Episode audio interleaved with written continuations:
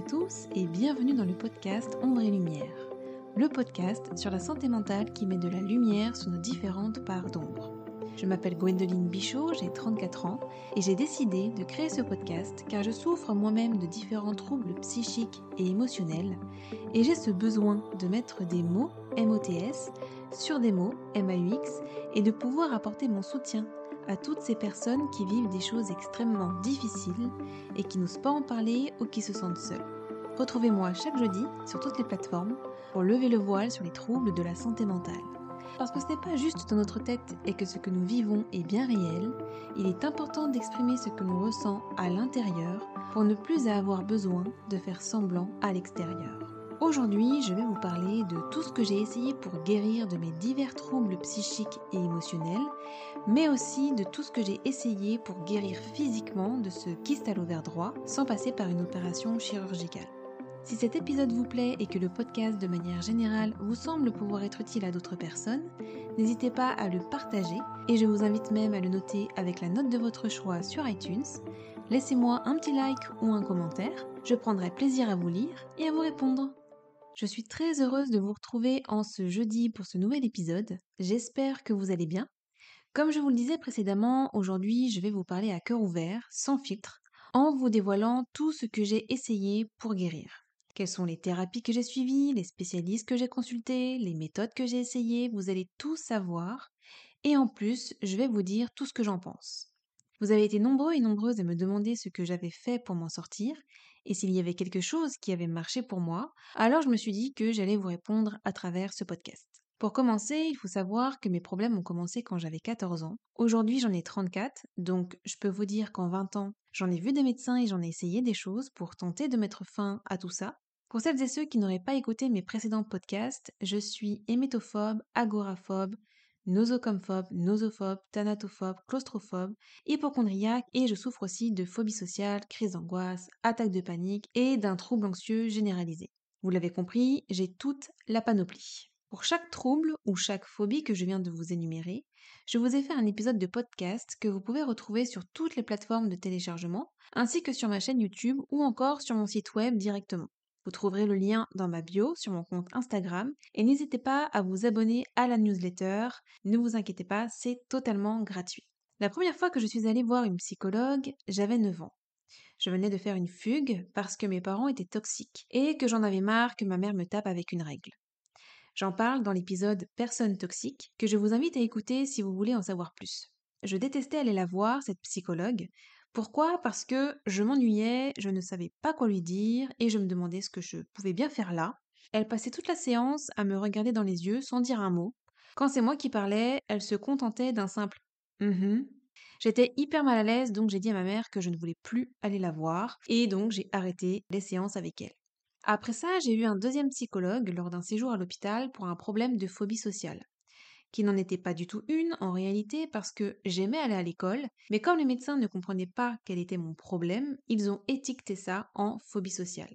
En réalité, j'avais peur de faire un malaise devant tout le monde parce que je souffrais d'anémie et que j'avais tendance à ne pas me sentir bien.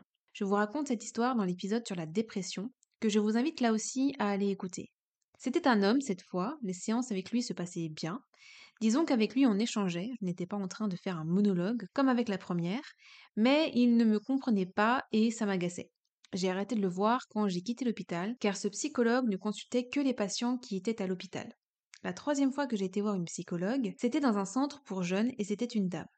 Je me rappelle encore de son nom car je l'adorais. En fait, c'était une remplaçante de celle que je devais avoir en réalité, et lorsque j'ai appris que mes séances avec elle allaient s'arrêter parce que celle qu'elle remplaçait revenait, j'ai tout arrêté car même si mon dossier allait lui être remis, je savais que j'aurais dû tout reprendre à zéro, aussi bien au niveau de mon histoire, mais aussi par rapport aux liens que j'aurais dû créer avec elle, et franchement, je n'en avais ni l'envie ni la force. Je suis allée voir une psychothérapeute en ville pour mon agoraphobie, mon hémétophobie et ma peur de la mort. Mais là encore, je n'y suis pas restée longtemps car se ranger en ville c'était compliqué à chaque fois, d'autant que je ne pouvais pas prendre le métro ou le bus à cause de mes phobies et les séances étaient chères et bien sûr pas prises en charge. Quelques années plus tard, je suis allée voir une psychiatre juste à côté de chez moi, idéal pour moi puisque je suis agoraphobe, et le côté pratique c'est que je pouvais y aller à pied. Dès la première séance, je l'ai mise en garde en lui disant que ce n'était pas la peine de me prescrire un quelconque médicament, car je ne le prendrais pas puisque ce n'est pas du tout mon délire, et qu'en plus je suis contre, car pour moi ça ne marche absolument pas, ça ne règle pas le problème, ça permet juste de mettre un pansement dessus. En plus, les médicaments sont dangereux car on peut vite tomber dans une forme de dépendance, et après pour faire un sevrage, c'est extrêmement difficile à vivre. Mon frère étant passé par là, je ne tenais pas du tout à vivre la même chose sans parler de la longue liste d'effets secondaires bien sympathiques qu'on pouvait avoir avec. Vu mon état de stress avec les médicaments, c'était hors de question que je prenne le moindre de ces trucs. Je vous parle de ma phobie des médicaments dans l'épisode sur la nosophobie, qui est la peur de tomber malade. Pour moi, les psys qui nous mettent sous médicaments, ce n'est ni plus ni moins que des psys qui ne savent pas quoi faire avec notre ou nos problèmes et qui n'ont pas de solution concrète à nous donner pour nous en sortir. J'ai fait plusieurs séances avec elle et au bout d'un moment, lors de l'une d'elles, elle m'a dit que je souffrais d'un trouble anxieux généralisé et que sans médicaments, ça ne pourrait pas marcher. En tout cas, que ce serait beaucoup plus difficile de m'en sortir. Elle a commencé à me sortir son speech, comme quoi ce qu'elle allait me prescrire, ce ne serait pas des fortes doses d'anxiolytiques et que ce ne serait pas sur une assez longue période pour que j'en devienne dépendante. Sauf qu'à ce moment-là, elle m'avait déjà perdue. J'en avais terminé avec elle, je l'avais prévenue, je n'y suis donc plus jamais retournée. Bien des années plus tard, j'ai décidé de voir une psychologue spécialisée en hémétophobie parce que je ne supportais plus ma situation. J'avais lu quelques livres de cette spécialiste et cela m'avait donné envie de la consulter, sauf qu'elle était sur Paris et du coup nos séances étaient en visio et un peu chères. Mais je voulais vraiment m'en sortir parce que je n'en pouvais plus, donc j'ai testé et j'ai fait plusieurs séances avec elle. Lui parler me faisait du bien. Je pouvais même lui envoyer des SMS en cas de crise et elle me répondait à chaque fois. Toutes les psychologues ne font pas ça, Grâce à elle, j'ai appris que j'avais des parents toxiques, qui n'étaient donc pas bons pour moi, que je reste trop près d'eux et qu'il fallait que je mette de la distance avec eux. Malheureusement, elle ne m'a rien donné comme solution pour me sortir de mon hémétophobie, et elle m'a dit qu'elle n'avait pas de baguette magique pour me sortir de tout ça. J'ai donc arrêté les consultations. Pendant la pandémie de Covid-19, j'ai consulté une autre psychologue en visio pour m'aider à aller me faire opérer de ce foutu kyste à l'ovaire droit, en vain. Ce n'était comme d'habitude que de la parlotte, et elle ne me disait rien de plus que ce que mes proches me disaient. Alors je m'étais dit, autant écouter mes proches, au moins c'est gratuit. Par contre, elle m'avait dit que si je n'arrivais pas à améliorer ma situation avec tous les psychologues et méthodes que j'avais déjà essayées, c'était peut-être tout simplement parce que dans le fond, elle m'arrangeait cette situation. Que d'être comme ça, c'était peut-être finalement confortable pour moi, car cela me donnait une bonne excuse, un prétexte pour ne pas faire telle ou telle chose ou me rendre à tel ou tel endroit. Elle m'a donné un exemple concret en me racontant l'histoire d'une fille qui était allée voir un psychologue parce qu'elle faisait des crises d'angoisse lorsqu'elle devait passer sous un tunnel en voiture pour aller voir ses beaux-parents. Elle faisait tellement de grosses crises d'angoisse quand elle passait sous ce tunnel qu'elle s'était dit qu'elle arrêterait d'aller voir ses beaux-parents en leur expliquant qu'elle ne pouvait pas passer sous ce tunnel parce que ça lui déclenchait des crises d'angoisse et qu'elle avait peur de perdre le contrôle et de créer un accident. Ensuite, elle est allée voir un psychologue pour tenter de régler ce problème. Au fur et à mesure des séances, le psychologue a mis le doigt sur quelque chose et a demandé à cette fille si elle s'entendait bien avec ses beaux-parents et si elle les aimait bien. Elle lui a répondu qu'elle ne les aimait pas parce qu'il la critiquait sans arrêt et qu'elle avait l'impression de n'être jamais assez bien pour eux. Le psychologue lui a alors demandé si finalement faire ses crises d'angoisse sous ce tunnel n'était finalement pas une aubaine pour elle, parce que ça lui permettait de ne plus y aller. Parce qu'au fond, il avait cerné qu'elle ne voulait pas y aller, qu'elle se forçait et que ça la faisait se sentir mal à chaque fois. Elle a pris conscience à ce moment-là qu'effectivement, cette situation l'arrangeait bien.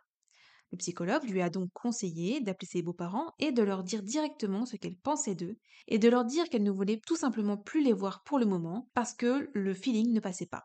C'est donc ce qu'elle a fait en rentrant chez elle, et après ça, elle n'a plus jamais refait de crise d'angoisse en passant sous ce tunnel.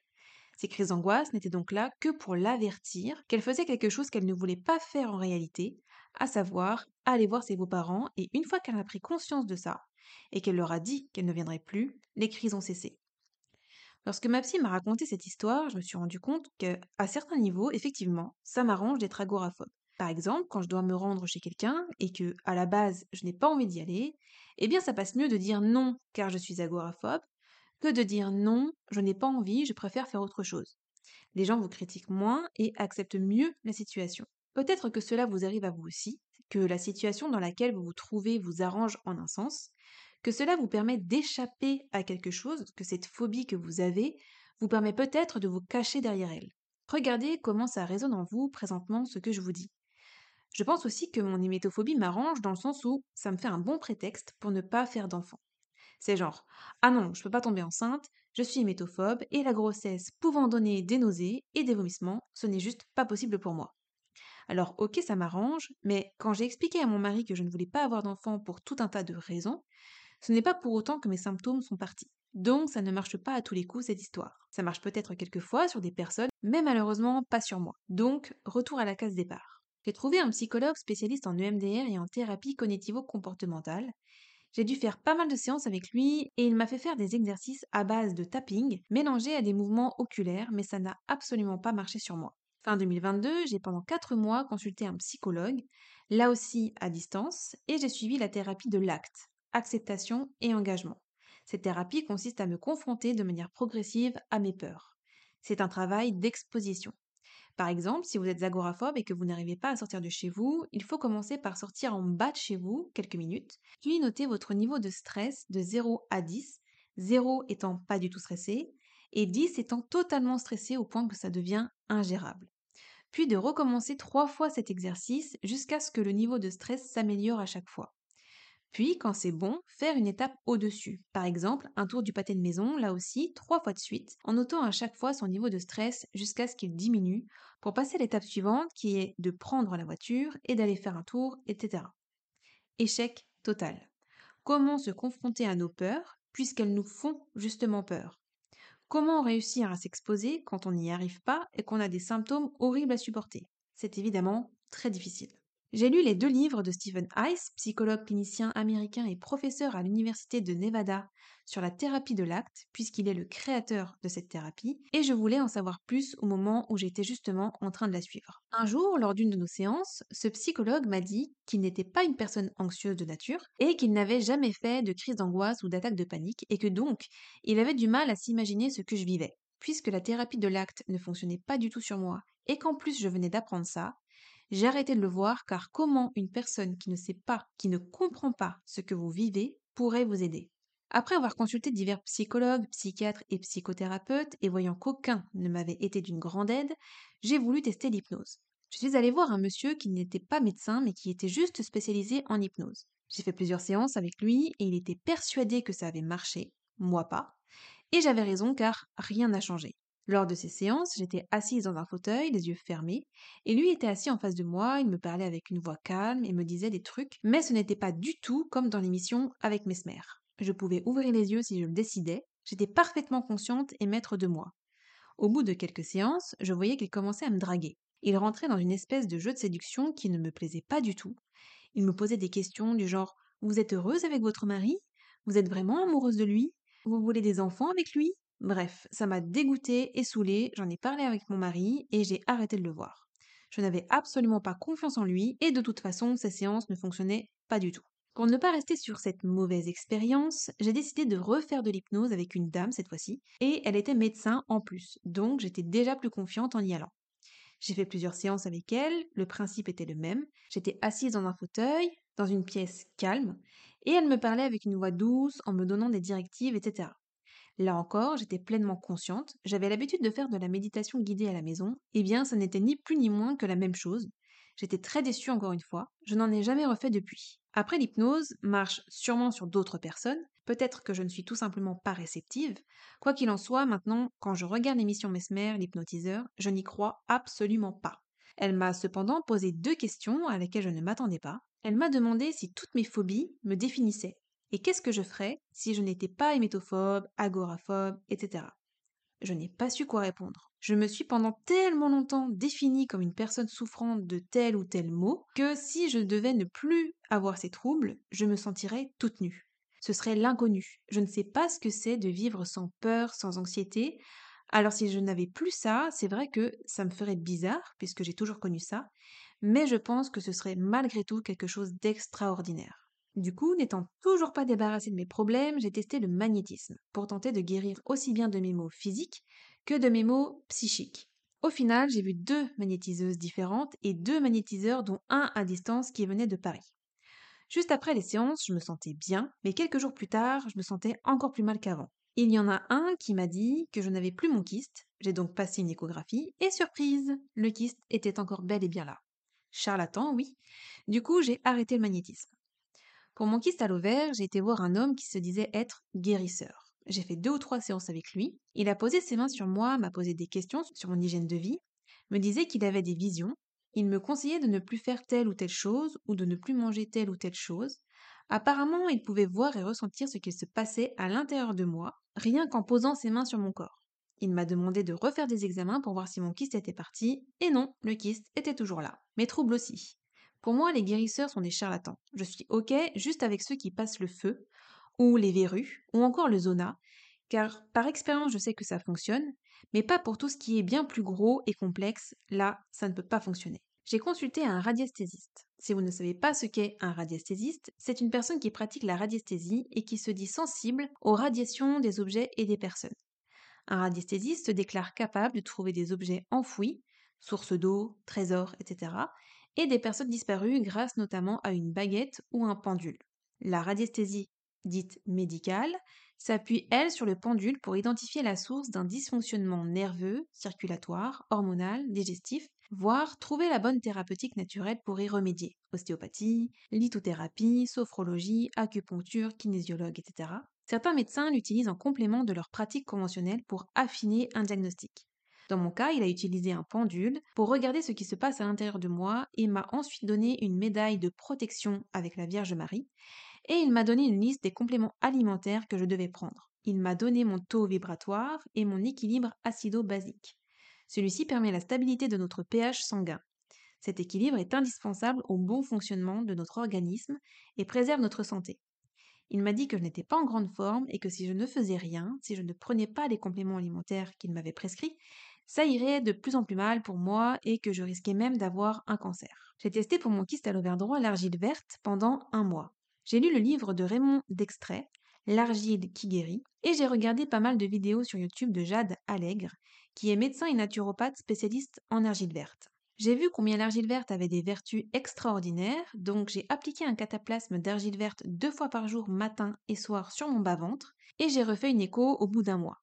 Devinez quoi Le kyste était toujours là. J'ai ensuite contacté Jade Allègre par mail pour voir avec elle ce qu'elle pouvait faire et elle m'avait répondu que c'était normal que ça n'ait pas marché pour moi par rapport à mon kyste, vu que c'est un kyste dermoïde et qu'il n'y avait qu'une seule solution pour moi, c'était de passer par une opération.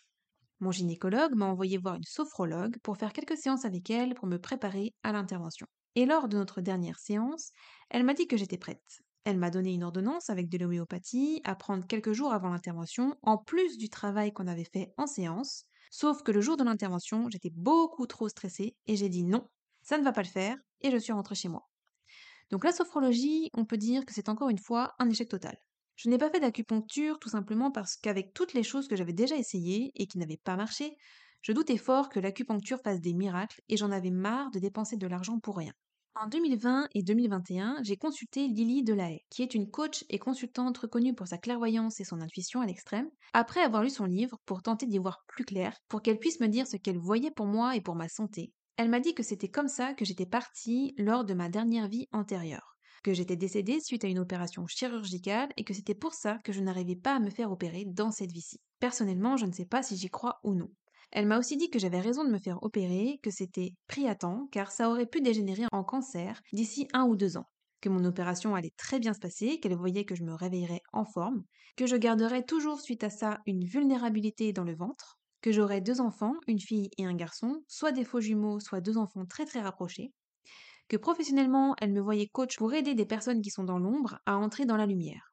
Je ne sais pas si c'est de mon podcast qu'il s'agissait, mais cela m'a fait penser à ça quand je me suis rappelé qu'elle m'avait parlé d'ombre et de lumière, étant donné que j'ai appelé mon podcast Ombre et Lumière. Un jour, j'étais au bout du rouleau parce que je ne voyais pas le bout de tout ça, de tous mes problèmes. Alors j'ai carrément été voir une voyante qui faisait aussi du magnétisme. Elle a commencé par me demander ma date et mon heure de naissance pour me faire mon thème astral. Elle m'a ensuite dit ce qu'elle voyait pour mon avenir. Et ensuite, elle m'a fait une séance de magnétisme pour tous les maux, donc physique et mental. Et pendant la séance, elle m'a dit J'espère que vous n'allez pas me faire comme la dame à qui j'ai fait une séance de magnétisme pour son kyste il y a quelques jours. J'ai dit Pourquoi? Que s'est-il passé?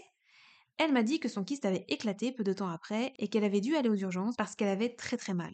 Je ne sais pas si c'était vrai ou si c'était un mensonge. Quoi qu'il en soit, moi, ça ne m'a rien fait comme d'habitude. Je vous ai dit dans mes précédents podcasts que j'étais actuellement en train d'essayer une nouvelle méthode pour tenter de mettre fin à mes crises d'angoisse, mon anxiété et mes divers troubles psychiques.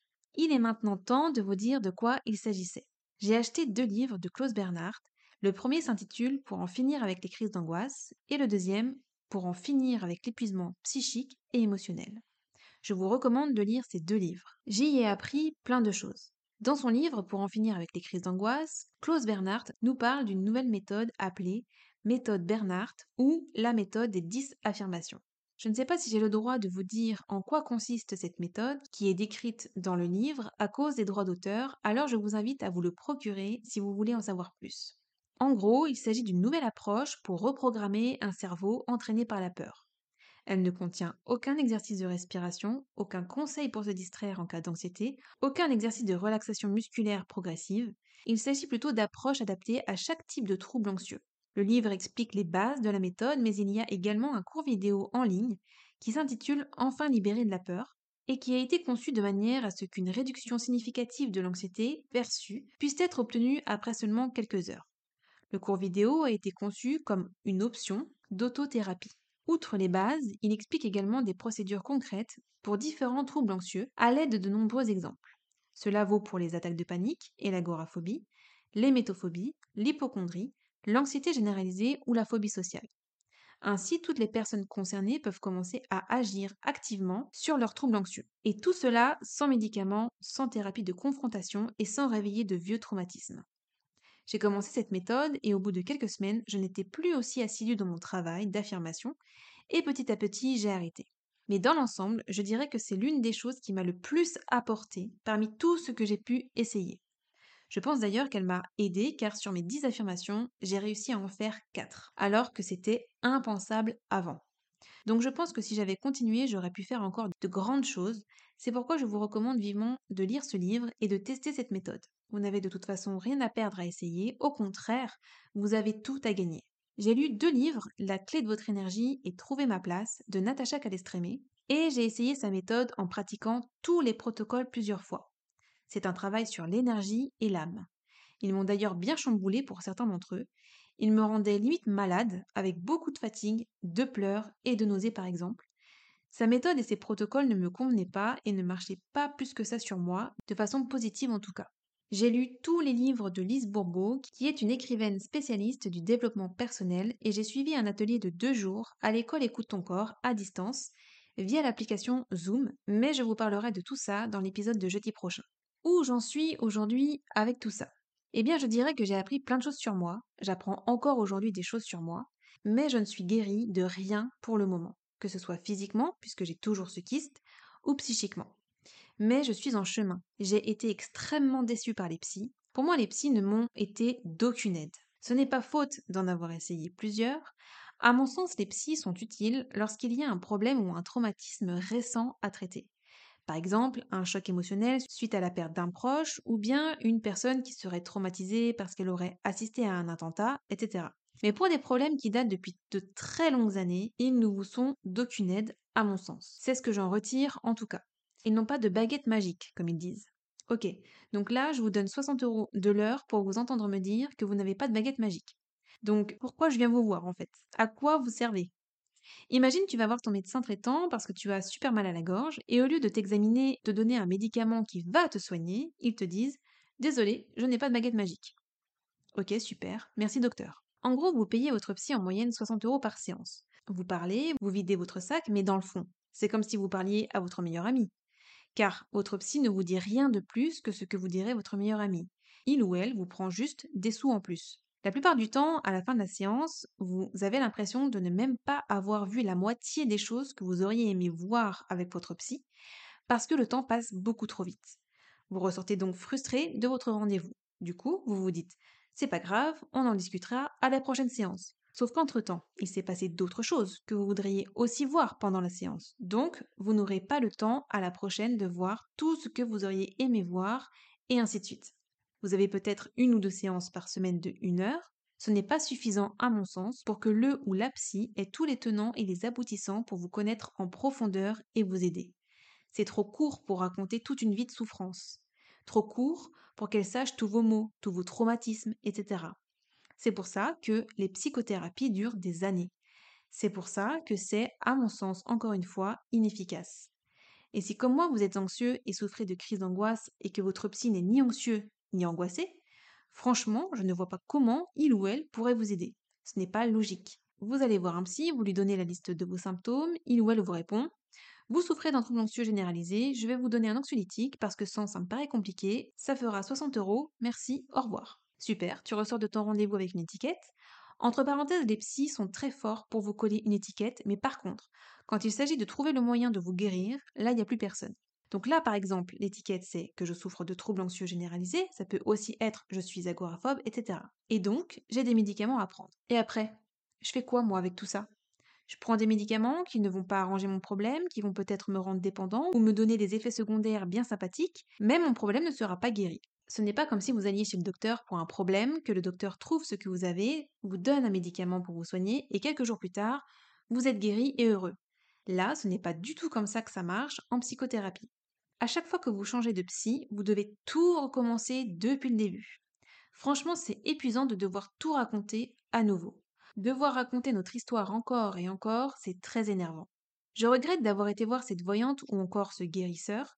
Ce ne sont ni plus ni moins que des charlatans. Ils abusent de votre malheur, ils profitent de vos souffrances pour se faire de l'argent. Ils profitent de votre vulnérabilité. Oui, parce que quand vous souffrez et que vous êtes désespéré de ne pas trouver quelque chose qui pourrait vous guérir, vous apaiser, vous êtes forcément très vulnérable. Essayez de ne pas vous faire avoir. Je sais aussi que tout ce qui est soin Reiki, c'est très mauvais. Cela vous apporte peut-être du bien sur le moment, vous vous sentez hyper bien, hyper apaisé, hyper soulagé, mais dans les jours qui suivent, vous êtes encore plus mal qu'avant. Ce soin peut vous plonger dans une profonde dépression, vous donner des crises d'angoisse, etc. Vous pouvez aller voir sur YouTube en tapant dans la barre de recherche Danger Reiki et vous aurez plein de témoignages là-dessus. C'est pareil pour certains types de yoga, le Kundalini Yoga par exemple. Si vous ne savez pas ce que c'est, la Kundalini nous vient tout droit du sanskrit et désigne l'énergie de vie qui se trouve sous une forme endormie chez l'être humain. L'énergie Kundalini est un serpent enroulé qui réside à la base de la colonne vertébrale. Kundalini est le mot sanskrit qui se traduit par enroulé ou serpentin. La Kundalini aurait été découverte il y a environ 5000 ans par la plus ancienne médecine holistique du monde, la médecine ayurvédique. Ce qu'il faut absolument savoir, c'est que le réveil brutal ou mal accompagné de l'énergie spirituelle peut engendrer des troubles psychiques tels que la psychose. Les personnes hypersensibles, celles qui traversent une période d'instabilité émotionnelle, et les êtres souffrant de troubles psychologiques devront s'abstenir de pratiquer le Kundalini Yoga. Il est donc primordial d'être plutôt équilibré mentalement pour commencer cette pratique spécifique. Je sais que quand on souffre, on veut tout tenter pour aller mieux, mais je préfère vous mettre en garde plutôt que vous tentiez des choses qui pourraient vous faire encore plus de mal. Après tout, votre souffrance actuelle suffit, non? Pas besoin d'en rajouter une couche. Comment je gère mon anxiété au quotidien et mes crises d'angoisse? Là encore, vous avez été nombreux et nombreuses à me poser cette question. Franchement, je gère comme je peux. Quand je suis en train de vivre beaucoup d'anxiété, je me replie sur moi-même et je pleure beaucoup. Ça soulage de pleurer, alors si vous avez envie de pleurer, allez-y, lâchez tout. Quand je suis en train d'avoir une crise d'angoisse, je la gère comme je peux, et d'ailleurs, je vous en parle dans l'épisode Crise d'angoisse et trouble panique. Si vous voulez tout savoir là-dessus, je vous invite à écouter cet épisode. En fait, tout ce que je fais au quotidien est thérapeutique. La méditation, mon podcast, apprendre à me connaître, à m'accepter, à m'aimer avec mes forces et mes faiblesses, mes parts d'ombre et de lumière, mes qualités et mes défauts en faisant un travail d'introspection, c'est ça ma thérapie. Je suis ma propre thérapie. Aucune des thérapies que j'ai suivies ne m'ont aidé, alors autant que je fasse ma propre thérapie. Après, ce n'est pas parce que les thérapies cognitives et comportementales, la thérapie de l'acceptation et de l'engagement, la thérapie UMDR, etc. ne pas fonctionner pour moi qu'elles ne fonctionneront pas pour vous. Je ne vous parle que de mon expérience. Si ça se trouve, ça marchera très bien pour vous et d'ailleurs, je vous le souhaite. Je fais régulièrement des exercices de respiration, respiration profonde, respiration carrée, cohérence cardiaque. Je fais aussi des exercices pour stimuler le nerf vague. D'ailleurs, je vous recommande le livre Stimuler le nerf vague pour faciliter la guérison de Stanley Rosenberg. Sérieusement, les nerfs crâniens sont les clés du bien-être physique et psychologique. J'essaye de faire ce que j'aime dans la vie, de m'éloigner des mauvaises personnes et des mauvaises énergies, car si vous avez écouté mon podcast sur l'hypersensibilité, vous savez alors que lorsqu'on est une vraie éponge à émotions, c'est plus que nécessaire de s'entourer de bonnes personnes et de bonnes ondes. Je suis aussi très spirituelle et la spiritualité m'aide vraiment beaucoup, je ne suis pas guérie, mais j'ai grandi, j'ai évolué, j'ai appris beaucoup de choses sur moi.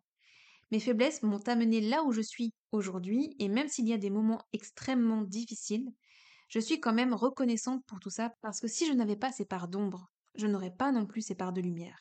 Je vous invite à me suivre sur Instagram. Mon compte c'est Gwendoline Bichot, tout attaché et en minuscule car je proposerai différents lives sur divers sujets afin de pouvoir échanger avec vous directement. Je suis très présente sur Instagram et j'aime vous partager des petits bouts de ma vie, notamment les défis que je me lance parfois pour tenter de vaincre mon agoraphobie par exemple. Donc si vous voulez suivre mes aventures, n'hésitez pas à vous abonner à mon compte. Voilà, c'est tout pour cet épisode. Merci de m'avoir écouté. J'espère que ce podcast sans filtre vous a plu, qu'il vous a aidé. Je vous envoie plein d'amour, prenez soin de vous et je vous dis à jeudi pour une prochaine écoute. Bye